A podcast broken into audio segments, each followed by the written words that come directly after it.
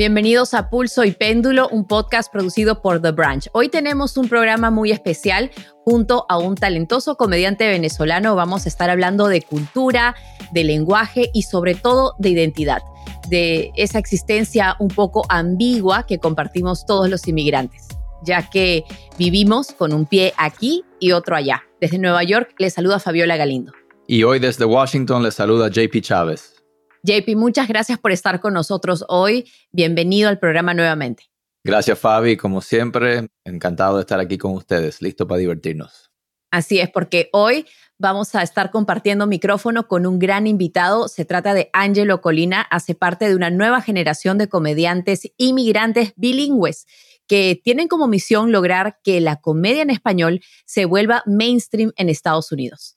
Angelo está trabajando en varios proyectos, incluyendo un tour por todo el país que se llama Little Alone, una traducción intencionalmente incorrecta de la palabra solito. Y como se pueden imaginar, su camino para llegar hasta aquí ha sido todo menos fácil. Y parte de eso y otras cosas queremos conversar aquí hoy. Angelo, aquí en Pulso y Péndulo somos grandes seguidores de tu trabajo porque haces este trabajo de manera bilingüe y es algo que muchas veces nos ocurre aquí en el podcast, así que estamos muy contentos de saludarte. Muchas gracias de verdad por tenerme y un saludo también desde acá, desde Brooklyn, Nueva York. Bueno, mira, en tu stand-up quiero que la gente conozca un poco tu trabajo. A menudo tú te burlas de tu identidad como venezolano cuando interactúas con la audiencia. Y aquí tenemos un clip de esas interacciones. Obviamente yo soy venezolano. Ah, ok. No me acuerdo la última vez que alguien se alegró por ser venezolano. De verdad, yo siendo un bebé ahorita nace y dice, coño. Aquí falta luz, en este, en este hospital falta luz. Bueno, más allá de las bromas, en otras entrevistas has mencionado que tienes una relación compleja con tu país o más bien una nostalgia por lo venezolano. ¿Nos puedes contar un poco más sobre esto? Bueno, primero, nunca había eh, presenciado, siempre había visto en entrevistas que a los comediantes les ponían como que videos de lo que habían hecho ellos y ellos siempre decían que era muy incómodo y sí lo es. La verdad, debo decir que, queremos que la gente conozca. Ver el propio chiste. No, no, claro, por supuesto, tienen que tener contexto. Ah, no, yo, yo creo que al contrario. Tengo 28 años. La primera vez que me fui de Venezuela, me fui a Colombia, tenía 19, 20 años quizás. Estuve casi un año fuera, regresé y luego me volví a ir como a los 23, creo. Entonces, mi vida adulta ha sido fuera del país y no me tocó vivir realmente por razones obvias que no vamos a entrar acá porque ni siquiera sabría explicarlos. Eh, no me tocó vivir momentos realmente buenos allá. Siempre fue caos. Todo lo que recuerdo de Venezuela fue caótico es mi experiencia. Obviamente alguien mayor que yo escucha esto y dice como que no puede ser que odies ser venezolano. Y no lo odio, es solo que no, mi vida adulta fue afuera o ha sido afuera. Y con la cabeza afuera también, con un pie afuera, viendo cómo salir, viendo cómo adaptarme cuando saliera. Entonces, más bien yo estoy del lado opuesto. O sea, a mí me molesta que a mucha gente la mueve la nostalgia y no la deja seguir avanzando como si tuvieses una mochila, pero está cargada de cosas, no te deja seguir moviéndote, o sea, vas tú súper lento porque, sabes, quieres seguir escalando, pero tienes tanto peso encima que no te da para recoger cosas nuevas. Esto lo voy diciendo, ¿verdad? No lo tenía practicado, pero me parece una buena analogía, debo decir, bien cheesy, pero me parece una buena analogía. Y yo siento que eso pasa mucho con generaciones que son un poco mayor a la mía y pues no me pasa a mí, yo estoy más como que me siento un poquito menos de algún lado en específico. Te sientes más en el presente, me imagino. Y también, no sé qué piensas tú, pero ¿cómo puede ser uno nostálgico o alejarse de esa nostalgia de, del terruño, ¿no? Del lugar que de alguna manera es una estampa en la vida de uno. Uno nunca va a dejar de ser de donde nació, a pesar de que puedes recorrer el mundo, ¿no? Claro, sí, no, y yo siento, yo no lo trato de, esconder. Bueno, hubo un momento en Colombia donde sí lo hacía, porque ya sentía que, que me estaba salpicando algún tipo de, pues en algunos casos, ¿no? No quiero decir que todo el país, ni mucho menos, pero si yo sentía que iba a tener algún tipo de rechazo por ser venezolano o algo así, pues sí me ponía a hablar así en Bogotá y ya me pasaba desapercibido, pues, o sea, yo hablaba así y como también me, soy como que blanquito, pasaba por allá eh, desapercibido, pero sí, no, yo no siento que la gente se lo tiene que quitar, obviamente, o sea, ¿y quién soy yo para decir eso? Yo solo puedo hablar de mi experiencia y la mía es como que me quedo con lo mejor de eso, pero también tengo que seguir adelante. Mi vida es aquí ahorita como un latino en Estados Unidos, migrante.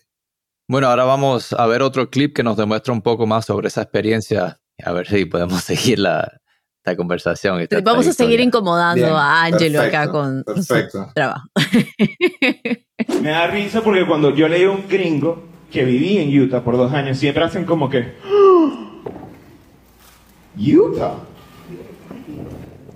¿Qué hacías allá?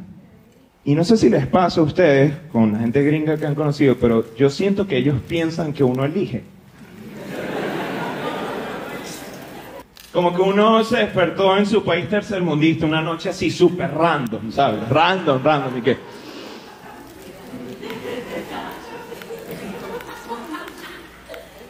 Ay, me aburrí de Venezuela. No sé, me provoca como como no ser pobre ya. Esto es algo muy relatable, como dirían en inglés, o algo en lo que uno se puede sentir visto, porque a todos nos ha pasado que nos preguntan, oh, what brought you here? o qué te trajo a este estado. Y, y bueno, voy a hacer un poco ese papel de los gringos que te han preguntado, pero ¿por qué terminaste en Utah? ¿Fue un familiar? ¿Fue un amigo? No quiero revelar de qué va mi show, pero si quieren saberlo, vengan a mi show. Voy a estar en Austin, No, sí, pues es algo muy clave en mi show. Yo creo que la, la respuesta es un poquito más universal o más relatable también para todo el mundo, que es la vida. Sobre todo porque hay otra diferencia. Yo siempre le digo a un gringo, este set, por ejemplo, yo hago comedia en inglés, yo cuando hago este chiste, que es uno de los pocos chistes que puedo traducir, normalmente le va mejor en inglés, de hecho, que en español. Siempre digo, I feel like you guys think choosing a country is like college. Like, where should I go? Where are you gonna go? Como si, como que una preguntita así, como que uno se pregunta y uno decide qué aplicar. Siento que es exactamente lo opuesto. En mi caso, yo ni sabía que era Utah. La verdad, nunca había escuchado de Utah en mi vida. Entonces, digamos que no pude elegir, pero también es porque más que migrantes, también soy como que exiliado. Hay dos cosas que son como, me tenía que ir, no era como que me quería ir. Y pues mi papá ya vivía en Utah, tenía un par de años viviendo allá.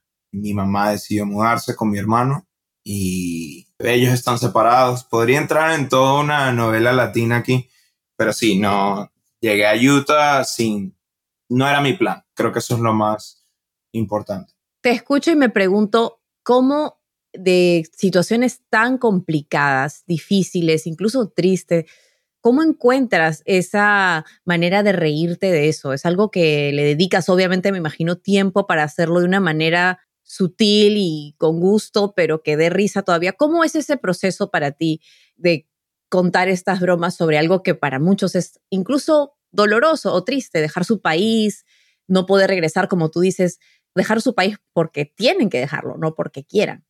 Ahí sí probablemente todos nos podamos sentir muy como que identificados. Yo siento que ya se ha llorado suficiente. Pues uno eso. Dos, es bien latino de nuestra parte romantizar la desgracia y hacerla algo gracioso y hacerla parte de la identidad. JP me comenta que sus padres son cubanos, se crió en Puerto Rico pero también vive en Miami. O sea, toda esa gente es la gente más graciosa que yo conozco. O sea, yo no conozco a gente más graciosa que un dominicano y Dominicana no es realmente como que República Dominicana no es, un país maravilloso donde la gente está realmente feliz, pero uno los considera como gente que, que tiene, pues el Caribe en general, pienso yo, y los latinos en general tenemos eso y yo siento que eso es como, soy alguien más dentro de ese tipo de gente que prefiere, pues no llorar más. Yo siento que generacionalmente hay mucho quiero buscarle siempre la traducción a las palabras. Dilo en inglés. bueno, no, no, no, porque digo, hay mucho entitlement, pero, pero sí, hay, hay mucha... Como que la gente cree que tiene derecho a dar algo. La gente cree que tiene, de, que merece algo, que merece ser escuchada solo por ser parte de, de eso y realmente no, somos muchos. Tienes que darme más que eso. Entonces, solo esa identidad no, tiene, no, no debería ser suficiente y en mi lado es como la comedia hace que la muchísimo que suene muy cursi, la comedia hace que la gente sane, que la gente pueda procesar el dolor de otra manera. Eh, yo empecé realmente así, yo, yo hacía cortometrajes en Venezuela y me acuerdo que intenté hacer un, un guion en la, en la, universidad de drama y la profesora me dijo, eres malísimo, deberías hacer un guion de comedia y lo hice y era como Venezuela, se llamaba 2030 el cortometraje y era como Venezuela, a mi parecer, en ese año, en el 2015, iba a ser en el 2030. Y para el 2017 ya estaba outdated porque todo lo que yo predije que era como que muy satírico, o sea, de cosas ridículas que yo pensaba terminaron pasando. O sea, dos años después ya como que se ve el cortometraje ahorita y parece un documental. Eres un episodio de Los Simpsons, así, contando.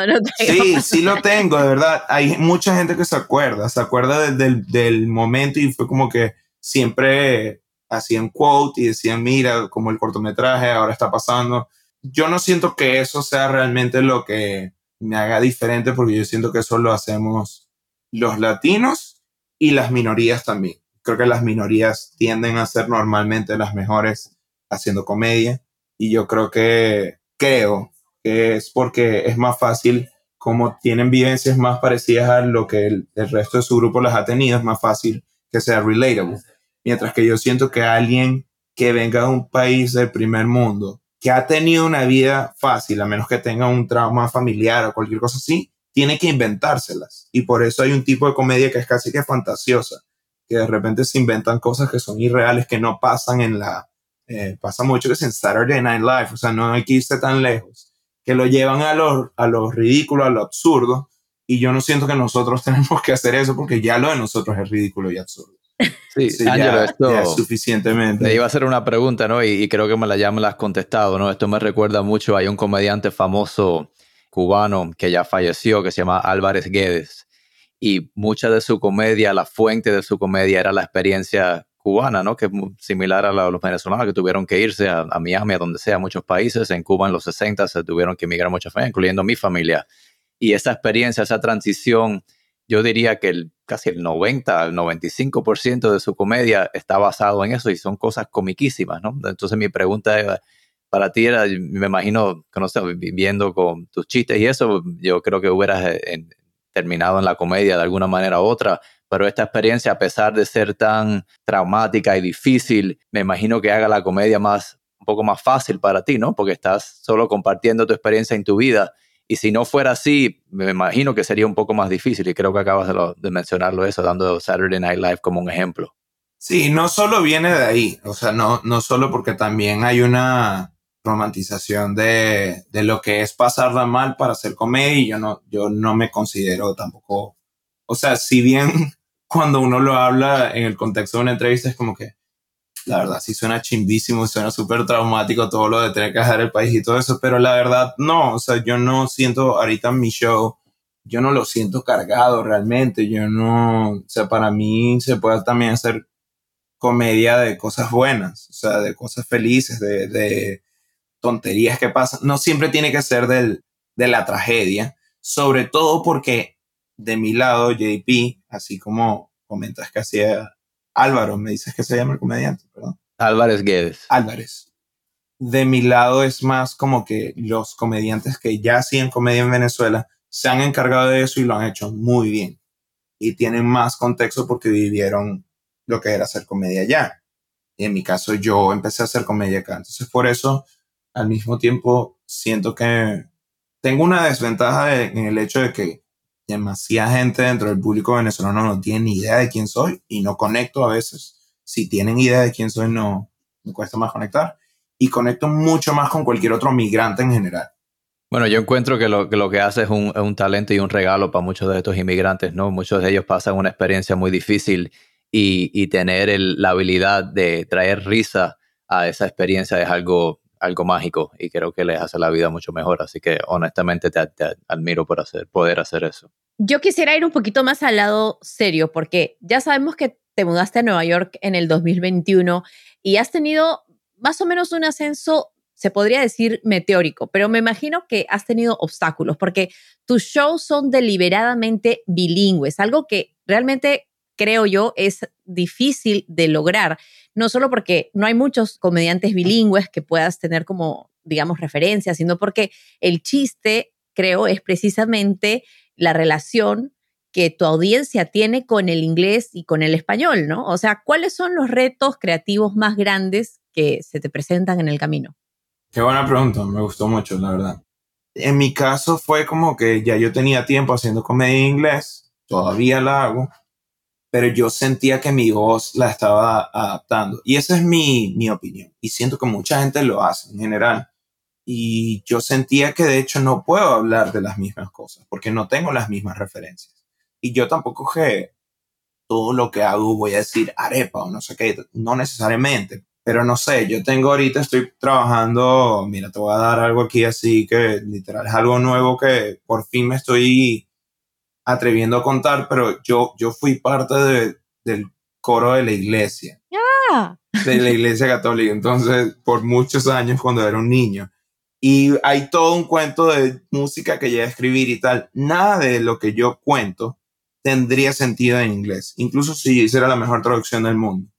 Entonces, el tener que hacer eso, el tener que justificar mi acento, o que soy de Venezuela, o que I look a certain way, yo decía, esto me quita tiempo, hermano, yo tengo que hacer, ¿sabes? Yo quiero llegar ya a la carne, o sea, no tengo por... Sí, porque de verdad es, es demasiado lo que se hace. Entonces, yo dije, vamos a hacer esto en español. Pero la verdad, obviamente el stand-up en español existe, pero la mayoría de la gente que tiene esos shows gigantes acá son comediantes internacionales. Son comediantes que están en México, en Venezuela, en Argentina, o sea, en Chile, en Colombia.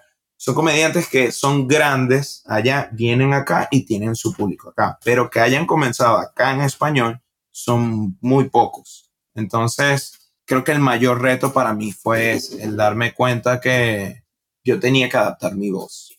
Y para mí, hay algo distinto con la audiencia también. Yo estoy enamorado de verdad de la audiencia latina, enamorado. Y hace poco una comediante de DC, se llama Elena Torres, una gran amiga, comediante mexicana, estábamos platicando antes de un show sobre el por qué la audiencia latina había menos heckler, había menos gente que interrumpía el show.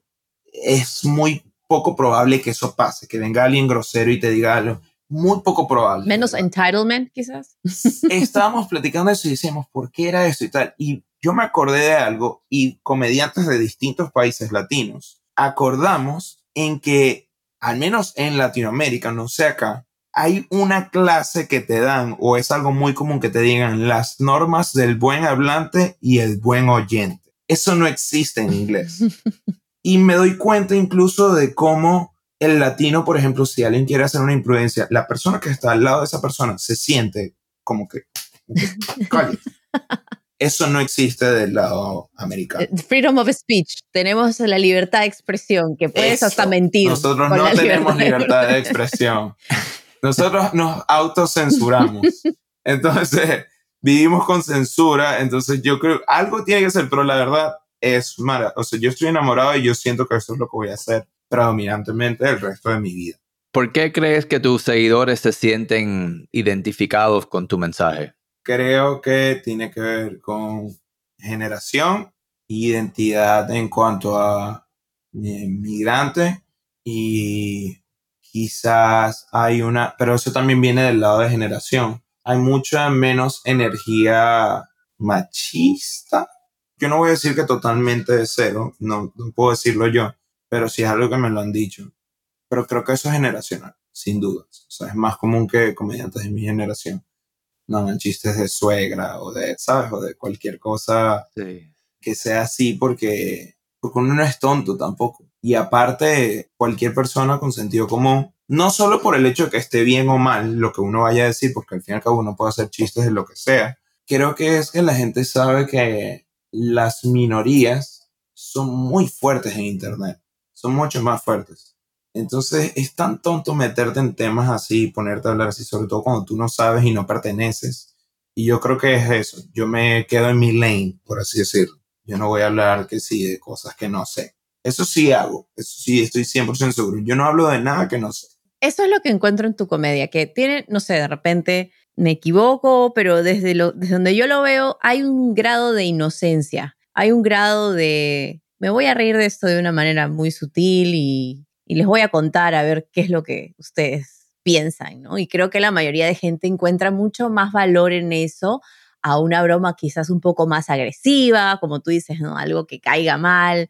Y eso abre más puertas también, ¿no? A que la gente escuche más lo que decías del, del receptor y de, de, la persona que escucha y la persona que habla, ¿no? Como que uno quiere escuchar más de esas experiencias, no solamente porque nos podemos relacionar, sino también porque es como que, hey, esto está interesante, esto no es machista, agresivo, dominante, whatever, ¿no? Pero bueno, también quisiera que nos hables un poco más sobre la relación entre lo que quieres lograr a través de tu comedia y el reggaetón, porque creo que has hablado de eso anteriormente.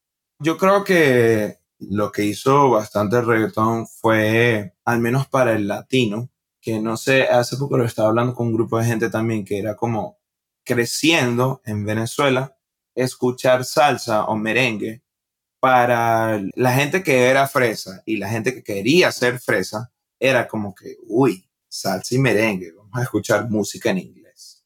Había algo de identidad ahí con el cual la gente no conectaba, había como que un semi rechazo. Y luego cuando uno sale, sí se pone como que, mira, salsa, mira, o sea, es muy loco eso y yo siento que el reggaetón hizo eso ahorita, precisamente por ser un género que se hizo mainstream dentro del público anglo también ahora sí hay sentido de pertenencia.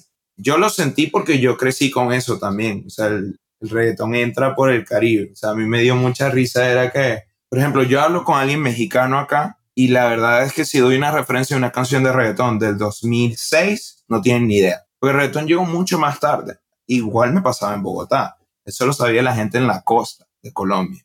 No lo sabía la gente en Bogotá. En Bogotá uno va a un toque y una, una banda de rock entonces, el reggaetón que tenía energía de algo taqui, entre comillas, naco, niche, como lo quieran llamar, de mal gusto, terminó siendo algo cool, hip. Y entonces la gente ahora se siente identificada con eso, siendo en español. Y eso es lo que me parece valioso de eso, porque el reggaetón ni siquiera es algo que normalmente el reggaetón, bueno, si no es de, si no es de Colombia, que es muy fuerte, va a ser de Puerto Rico, de Dominicana, y son acentos que no son tan mainstream normalmente. El acento que uno escucha normalmente es o el colombiano o el mexicano reflejado en películas y tal. Ahora sí hay un auge de todo esto que es New York y eso y tal, y hay puras películas y viene el Manuel Miranda y hacen esto. Entonces me siento identificado con lo que es hablar de la manera en la que tú hablas. Y yo hablo así.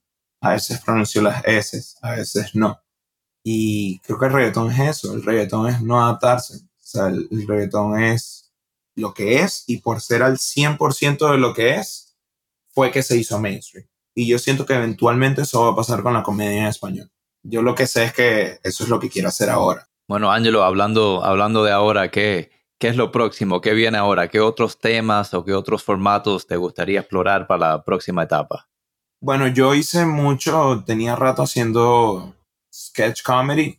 Ahora ya Instagram y TikTok lo han, digamos, o sea, ya, ya la gente dice un video de Instagram, un video de TikTok, pero hace cinco años era sketch comedy, era en YouTube.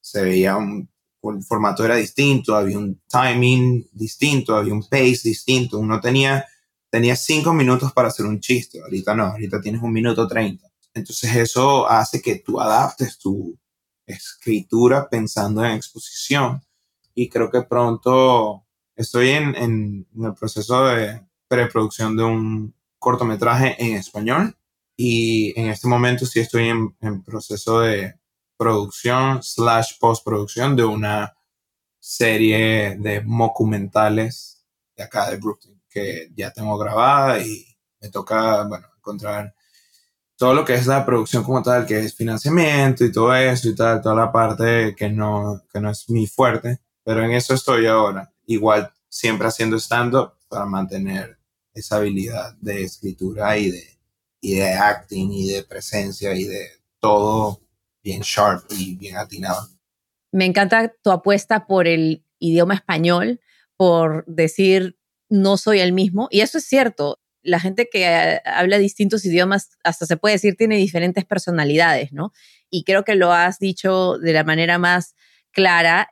No eras el mismo en inglés, tenías que más o menos explicar el chiste, es lo que entiendo, ¿no? Y, ahí ya se acaba la broma, ¿no? Cuando uno tiene que contar y explicar, ah, mira, eh, yo era cantante de coro y esto es lo que significa ser cantante de coro en la iglesia en Venezuela, es like, no, people get it. Nosotros lo entendemos si es que lo dices en español y con un toque de spanglish. Creo que es algo que es nuevo, pero que al mismo tiempo es poderoso. Mucha gente habla spanglish, mucha gente habla los dos idiomas y gracias, en serio, por hacernos ver de que esto es un trabajo valioso, que la gente quiere, que la gente busca y que la gente disfruta, sobre todo.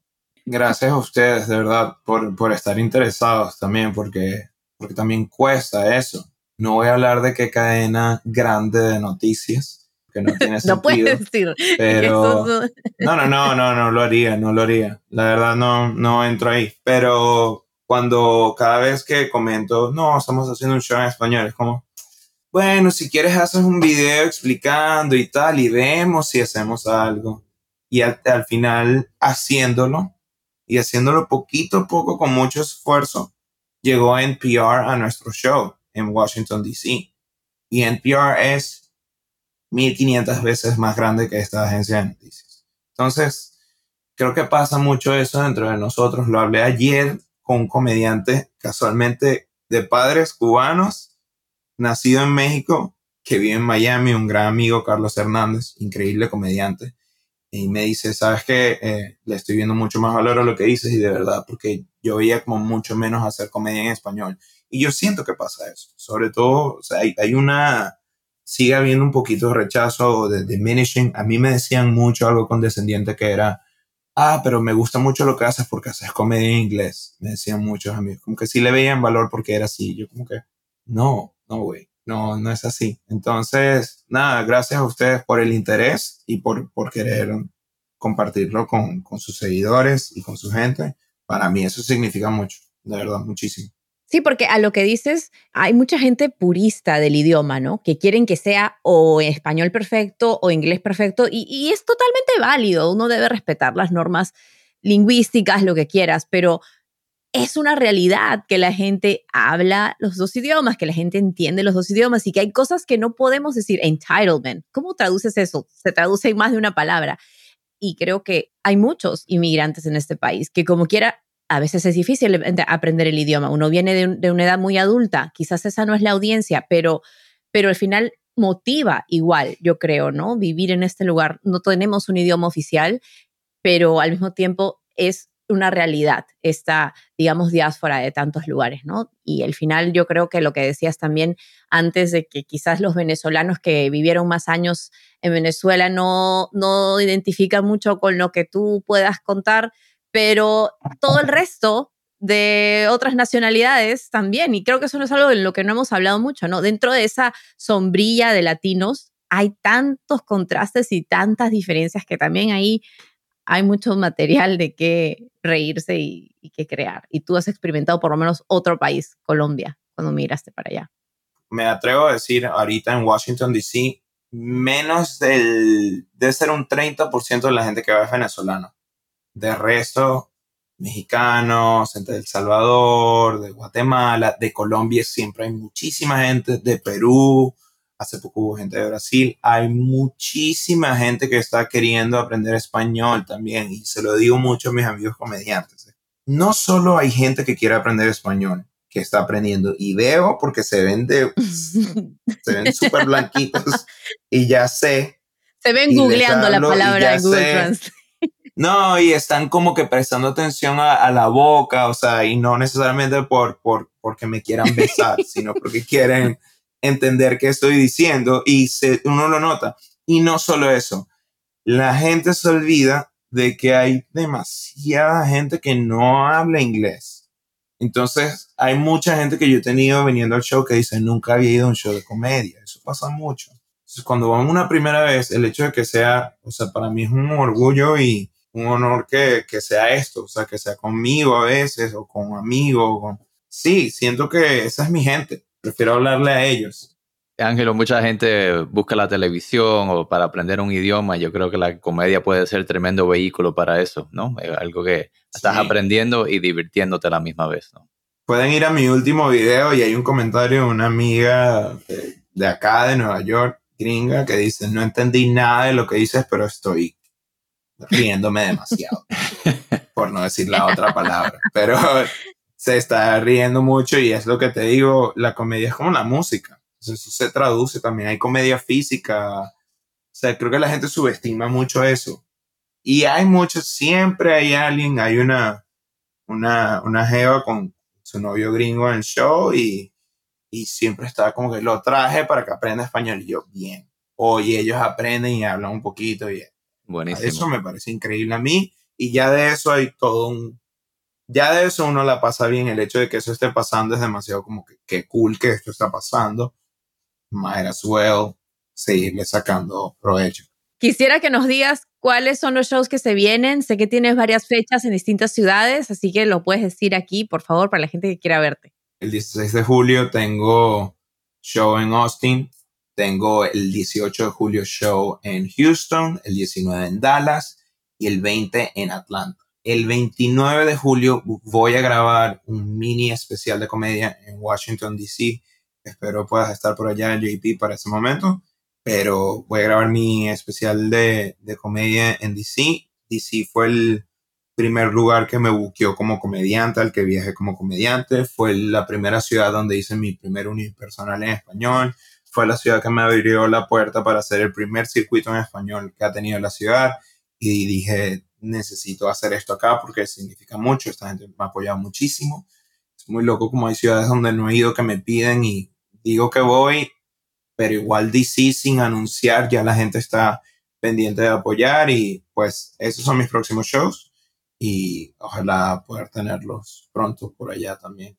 Así es, vamos a estar, por supuesto, muy al pendiente. No puedo ir a Texas a verte allá, pero voy a estar siguiendo en tu Instagram, Angelo Colina, para que nos puedas dar tus fechas próximas. Así que gracias otra vez por todo tu trabajo, por traer risa al público y hacerlo en español. Así que gracias por tu tiempo hoy. Así llegamos al final de este episodio de Pulso y Péndulo. Gracias por compartir este espacio con nosotros.